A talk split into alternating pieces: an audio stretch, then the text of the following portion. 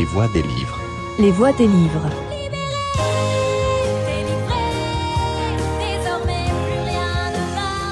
Les voix des livres. Suara-suara buku. Aujourd'hui, on va parler de Biose, une fiction écrite par Sébastien Dos Santos. Et juste après la sortie de, de cet épisode, nous allons publier une intégrale qui a été réclamée euh, à la fois par l'auteur euh, et à la fois par certains euh, auditeurs et auditrices. Donc euh, je me plie à leur desiderata. Euh, il s'agit donc d'un projet bah, carrément familial. hein. Je, pense que mon meilleur ami euh, Tonio, qui est le père de, Sébastien, acceptera de, me considérer comme un petit frérot, quoi. Bon, voilà. J'avais vraiment une énorme envie de faire un cadeau à cette famille qui, compte pour nous. euh.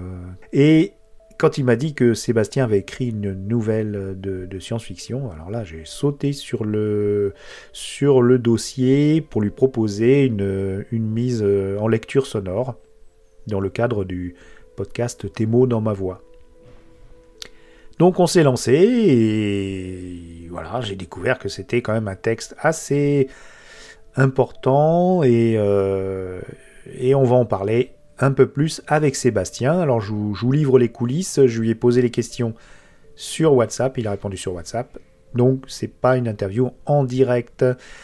On se retrouve bien sûr sur Biose dans le flux fiction ou dans le flux constellation pour l'intégrale. Et vous pouvez écouter cette euh, interview pour vous donner envie, pour vous mettre en appétit avant. Et donc pas de spoiler, pas de problème. Vous pouvez l'écouter avant, ça va peut-être même enrichir euh, votre écoute euh, ultérieure. Et bien c'est parti. Allez, on se lance.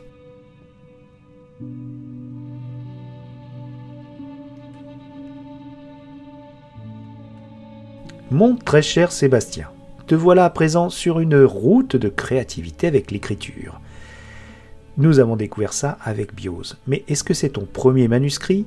Est-ce que tu as déjà euh, couché des histoires sur le papier ou à tout moins des idées? Euh, non, c'est mon, ma première vraie nouvelle dans le sens où c'est la première euh, histoire que j'écris qui dépasse, qui dépasse euh, plus de quelques pages.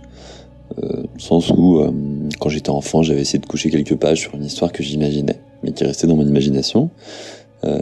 Et en, quand j'étais en école d'ingénieur, j'ai géré avec deux, euh, amis euh, la newsletter euh, du, BDE. Et ça m'a permis de, rédiger en général et aussi d'y insérer une petite, nouvelle de mon cru d'une seule page. Et en dehors de ça, j'ai fait de la rédaction par rapport à des, questions sociales, philosophiques ou politiques que je me posais, que, j'envoie toujours et que j'envoyais à mes amis par mail. Mais as-tu fait lire ta novella? C'est, comme ça qu'on appelle un mini-roman un peu plus qu'une nouvelle, à ta tribu. Frérot, copains, copines, famille. Et comment cela a-t-il été reçu? La première personne à qui j'ai fait euh, lire ma novella, euh, c'est ma copine. euh, premièrement pour savoir si ça lui plaisait et deuxièmement pour qu'elle puisse corriger mes fautes et, pointer le doigt sur les oublis de mots que, que, j'avais fait. Et elle a été, elle a, elle a beaucoup aimé, donc j'étais très content. Euh, ensuite, et je l'ai évidemment fait, fait lire à ma famille euh, et mes amis proches, et euh, globalement, ils ont bien aimé, euh, sachant que euh, j'insistais sur le fait que euh, je vous, ça ne me dérangeait pas du tout d'avoir des euh, commentaires euh, négatifs ou des points améliorés, euh, ce qui me permet moi en fait de, bah, de faire beaucoup mieux euh, pour euh, bah, pour l'écriture du, du, roman entre, entre guillemets que je suis en train de euh, d'écrire. Euh, et j'ai reçu donc beaucoup de d'avis positifs, mais aussi euh, plusieurs avis négatifs ou en tout cas de points améliorés qui, qui m'ont euh, qui ont été très très qui m'ont été très très utiles pour justement la réduction de, la rédaction du roman que je suis en train d'écrire. Ce que j'ai apprécié quant à moi, ça a été de découvrir le texte au fur et à mesure de l'élaboration du podcast. Je me suis imposé ça, et ça m'a imprégné du texte au point d'avoir le sentiment carrément de le vivre. Est-ce que l'écriture a été linéaire ou avais-tu un plan clair avant de coucher cette chronique de SF philosophique sur le papier? Alors déjà, ça me touche beaucoup hein, ce que tu dis. Enfin, ça, fait toujours plaisir de la part d'une personne qui fait une œuvre de savoir que euh, que l'œuvre a été euh, bien a fait ressentir des choses à la, personne qui vit l'œuvre. Euh, par rapport à la question sur le travail préparatoire, alors le plan, le plan que j'ai fait, j'ai pas passé beaucoup de temps à faire le plan. par contre, le travail préparatoire préalable, j'y ai passé plusieurs dizaines d'heures dans le sens où en fait c'est un ami qui m'a conseillé en fait de lire deux articles très très très très très très conséquents et en anglais sur euh, bah, justement sur, sur les thèmes qui sont abordés, c'est-à-dire euh, est-ce que c'est possible de connecter un cerveau? Est-ce qu'on le veut? euh, Et toutes les questions liées aux intelligences artificielles.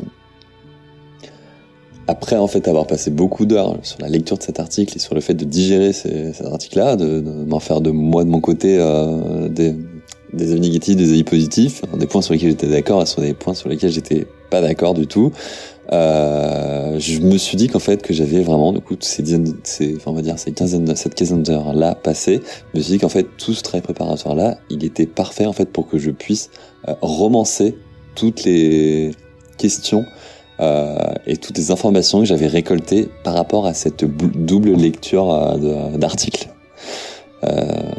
Donc en fait, c'était très avec ça, j'ai fait un plan, un plan très rapide. Je savais pas du tout vers où je voulais aller. Je savais comment je voulais finir, mais je sais comment je voulais commencer, mais par contre au milieu, j'étais pas très certain de ce que je voulais faire. Euh, je savais comment je voulais, euh, je, savais quelle était la forme que je voulais lui donner. Je voulais du coup que ce soit une discussion entre seulement deux personnes, puisque c'était la première, euh, c'était la première, euh, la première fiction que j'écrivais, et je voulais que ce soit une pro, et je voulais que ce soit écrit en première personne, puisque le bouquin de Damasio, l'art de contre m'a vraiment beaucoup, beaucoup touché. Euh, justement par cette forme-là, mais aussi avec le fond. Euh, et donc après avoir euh, ce gros travail préparatoire et après avoir choisi la forme et avoir un petit plan, j'ai commencé à écrire. Ça m'a pris du temps pour des raisons extérieures à l'écriture. et après, je, je l'ai fini. Je pensais pas faire autant de pages, même si j'en ai pas fait tant que ça. En est-elle d'ailleurs une pour toi de SF Philosophie? Pour savoir si c'est une chronique de SF philosophique, bonne question, dans le sens où moi, ce que je voulais faire de mon côté, euh, c'était euh, bah, sur la forme, en fait. Sur, sur la forme. Euh, tourner l'histoire avec une, prophétie, une prophétie autoréalisatrice. je voulais aussi, dans le fond, je voulais que ce soit du coup le caractère antagoniste et complémentaire de deux personnes très proches ce qui permettait d'avoir des discussions, des discussions profondes. Et euh, sur le fond, je voulais retranscrire toutes les questions justement par rapport à cette grande question de SF hein, euh, qui, apparaît dans beaucoup d'autres livres de SF, qui est est-ce que les consciences connectées euh, sont la solution à tous les conflits que peuvent avoir les humains En clair, quelle est la meilleure forme de société entre humains? Est-ce que c'est les consciences connectées? Donc c'est une sorte, oui, c'est une sorte de chronique, euh, enfin de SF philosophique dans le sens où oui, c'est une question un peu philo, euh, qui est euh, genre quelle est, la meilleure forme de société entre les humains? En tout cas, c'est mon sentiment profond. Voilà. Certaines personnes ont été profondément remuées par ce récit, soit pour des raisons personnelles, soit car il aborde un dilemme très perturbant, un véritable choix cornélien auquel on ne sait absolument pas répondre, et je ne te demande pas de nous dire dans quelle direction, euh, quelle direction tu aurais choisi, mais qu'est-ce que tu peux dire aux lecteurs, auditeurs, euh, pour les encourager à dépasser le premier choc du début? Alors, pour euh, dépasser le premier choc du début, je pense qu'il faut vraiment en fait prendre cette nouvelle-là en tant que question théorique. On est tous définis par des idéaux théoriques qui peuvent être différents, qui peuvent être différents des actions pratiques qu'on fait. Et là, je pense que c'est un très bon exemple on est tous définis par des euh, par des structures sociales euh, qui dont certaines sont impossibles, on peut pas s'en défaire, certaines. Et pour moi, ça en fait partie. Est-ce que j'ai envie moi de mon côté euh, de faire partie d'une conscience connectée? Et dans, par là, par, par du coup, par c'est la définition de faire partie d'une conscience connectée, de perdre mon euh, mon intimité, bah, la réponse est non. Mais pourquoi la réponse est non? C'est parce que j'ai vécu euh, et j'ai grandi dans une société qui m'a trop formé euh, à l'intimité que j'ai envie d'avoir. Par contre, imaginons dans un cas théorique où je, je nais euh, dans une conscience connectée, où ou sinon j'ai le choix euh, très très rapidement euh, d'avoir de faire partie d'une conscience, connectée, et eh bien là peut-être que je voudrais avoir euh, cette cette conscience connectée. En tout cas, c'est le genre de questions qui sont impossibles pour nous humains qui bah, qui vivons dans, dans une intimité très forte, enfin qui ont besoin qui, qui avons besoin d'une intimité très forte, de répondre à cette question-là de façon pratique. Mais de façon théorique, selon moi, c'est une très très bonne question. Est-ce que c'est est-ce que justement la, la, la, plus belle société entre humains serait justement une conscience connectée qui pourrait euh, nous défaire de tous les conflits, de tous les non-dits, les rancœurs euh, euh, qu'on a tous les uns envers les autres? Pour en revenir au podcast lui-même, tu as été toi-même surpris par le format et c'est de ma faute. Je l'ai voulu comme une lecture simple sur le mode d'un livre audio, mais il est vite apparu que le sound design aurait été un peu plus et que les dialogues donnaient envie d'être joués un peu plus aussi, en gardant une retenue pour ne pas tomber dans le travail énorme de la fiction théâtre radiophonique. Du coup, je t'ai plongé dans une certaine confusion, mais j'ai appris, grâce à toi, beaucoup de choses quant au dialogue avec un auteur, un vrai comme toi, à l'adaptation nécessaire pour passer de l'écrit à l'audio, et également au chapitre de la technique, bien sûr. Est-ce que tu serais ou est-ce que tu seras un auditeur de ce type euh, de format audio à l'avenir? Que penses-tu de la mise en avant des textes de cette façon? Concernant euh, la question euh, qui porte sur les podcasts, je distingue deux sortes de podcasts les podcasts de fiction, les podcasts de fiction et les podcasts, on va dire, de, de débat, d'information. sur les podcasts de fiction, j'en ai écouté quelques-uns. une fois, j'en trouve sur YouTube ou Spotify. et la plupart me J'aime beaucoup la plupart, euh, dans le sens où c'est mais un peu comme le cinéma par rapport au livre, en fait, c'est euh, bah, le podcast par rapport à, l'écriture, ça permet d'avoir un autre rapport euh, à la fiction et un rapport augmenté par justement l'ajout de son ou l'intonation que tu peux lire dans le, le podcasteur qui a retranscrit le script initial. Donc en clair, j'aime beaucoup. Enfin, j'en écoute plusieurs, des, des, histoires sonores et ça me plaît beaucoup. Deuxièmement, euh, il y a aussi les euh, podcasts d'information, et là par contre j'en écoute vraiment presque quotidiennement. Euh, du que ce soit du interview ou du simple France Culture ou d'autres euh, podcasts, euh, ça permet en fait de s'informer euh, de façon de façon de façon facile en faisant d'autres choses. Tu as composé le morceau final et j'ai découvert tardivement que nous aurions pu aussi collaborer à l'identité sonore de l'aventure car tu maîtrises superbement l'ambiance et la musique électronique onirique. As-tu d'autres projets musicaux et est-ce qu'ils accompagneront tes prochains textes? Alors par rapport au, dernier son, euh, je l'ai créé tout seul et c'est le seul son que euh, que j'ai créé tout seul. Euh, en tout cas à partir d'Ableton, à partir d'un logiciel qui permet d'avoir une musique complète.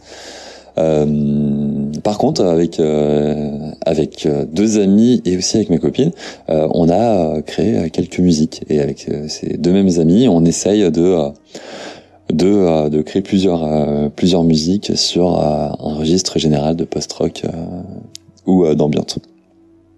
Pour savoir s'ils accompagneront mes prochains textes, une très, c'est une très bonne question. Les, les, les, musiques qu'on écrit avec avec les copains, pour moi, pour l'instant, en tout cas, n'ont pas de, de, de, rapport à mes textes. Par contre, c'est vrai que quand j'écris, je mets beaucoup de, de post-rock, disons de musique cinématique longue et, et grandiose. Euh, et euh, je verrai euh, par la suite si des musiques peuvent accompagner certains de mes textes, mais en tout cas, pour l'instant, ce n'est pas à l'ordre du jour. Muriel Kella, qui a l'UBA, Emma et Rémi, qui ont passé une tête hallucinée dans le monde de Biose, Chipo, qui a élaboré les superbes visuels, qu'as-tu envie de leur dire maintenant que le projet est arrivé à bout? Et là, selon moi, on arrive à la meilleure question. Euh, merci mille fois Muriel, merci mille fois Emma, merci mille fois Rémi, euh, merci mille fois Chepo et merci mille fois Winnie euh, pour euh, tout ce que vous avez fait. Moi, ça me ravit, je trouve ça incroyable. D'ailleurs, j'arrive même pas encore à y croire euh, de juste de me dire que que vous avez pris du temps pour adapter ce que j'ai écrit et de savoir que on peut l'écouter et que maintenant c'est passé sur le, ce très grand réseau, très beau réseau qui est Internet. Donc, je suis ravi. Chipo, donc la personne qui a fait les deux designs sur les vignettes, enfin merci mille fois à toi. Quand j'ai vu l'image, enfin pour moi ça m'a vraiment euh, fait penser à ce que j'imaginais de la nouvelle. Il y a beaucoup de rappels à ce que j'imaginais. Euh, donc voilà, merci mille fois. Merci mille fois au petit, au petit passage de Emma et Rémi. Euh, et Muriel, ta, ta, ta, voix de podcasteuse, je la trouve incroyable. Elle est formidable. Oh, c'est, euh, j'en reviens à chaque fois que, que je t'écoute, Muriel, je n'en reviens pas. Merci beaucoup. Et évidemment, Winnie, sans toi, rien ne se serait créé. Un grand merci. Je, enfin, tu es très fort et très complet. euh, Enfin, ta voix est géniale. euh, Les, les, les sons que tu mets derrière, j'ai adoré. euh, Bravo. Merci beaucoup. Merci Sébastien, continue à créer, et si tu souhaites recommander une ou plusieurs œuvres à nous faire découvrir, c'est le moment. En œuvre littéraire, je conseillerais très fortement de lire euh, La Horde du Contrevent de Alain Damasio. Pour moi, c'est une alternative en fait euh, à la nouvelle que j'ai écrite, dans le sens où ça raconte le combat contre les contraintes d'un groupe de personnes soudées. Euh, c'est merveilleusement bien écrit, c'est de la prose poétique, c'est un merveilleux livre, je le conseille. En autre livre, si on passe plutôt en philosophie, je conseillerais, je conseille vraiment beaucoup de lire l'influence de l'odeur des croissants chauds sur la bonté humaine de Ruben Hogan. C'est un livre en fait qui nous donne une euh, série d'expériences de pensée, d'expériences philosophiques. Et ces expériences-là, en fait, nous donnent des coups de poing dans notre éthique personnelle et dans nos, gros- dans nos grands principes euh, qu'on a sans trop s'en rendre compte. C'est vraiment très intéressant à lire et ça remet vraiment beaucoup en doute. Ensuite, euh, je pense qu'il faut absolument lire, c'est juste 200 pages et c'est un petit polar. Alors je suis pas fan de polar à la base. Il faut lire Betty de Arnaldur et Dradisson. Faut pas lire le Sim 6, faut pas regarder ce qui se passe dans le livre, faut juste acheter, ce livre Betty de Arnaldur et Dradisson puisque euh, il a, il a, il scie en deux, vraiment. Il faut euh, absolument le lire également. Et en plus, euh, en plus trivial, en plus euh, sympathique, euh, en livre, euh, j'ai lu un livre de voyage très intéressant, très sympa, euh, qui s'appelle Persévérer de Jean-Louis Etienne. Même si le titre ne m'a pas du tout convaincu, je l'ai quand même lu et finalement, c'est une personne qui t'emmène dans un voyage à travers l'Arctique et l'Antarctique. Et c'est, tu, tu le vis vraiment, c'est incroyable comme livre. Et enfin, pour terminer, euh, si je sors des œuvres littéraires, euh, toujours sur le thème de, euh, de euh, il y a un animé de, qui s'appelle Paprika, je me rappelle plus qui est le réalisateur, qui parle de tout ce qu'on pourrait faire de enfin c'est le thème et, c'est l'onérisme en général et le, le CM6 c'est le fait qu'on puisse entrer dans les rêves et manipuler avec. Très intéressant également. Et voilà, c'est tout. Eh bien, à bientôt les auditorices, bisous bisous. Allez écoutez l'intégrale de. Bios, bios, bios,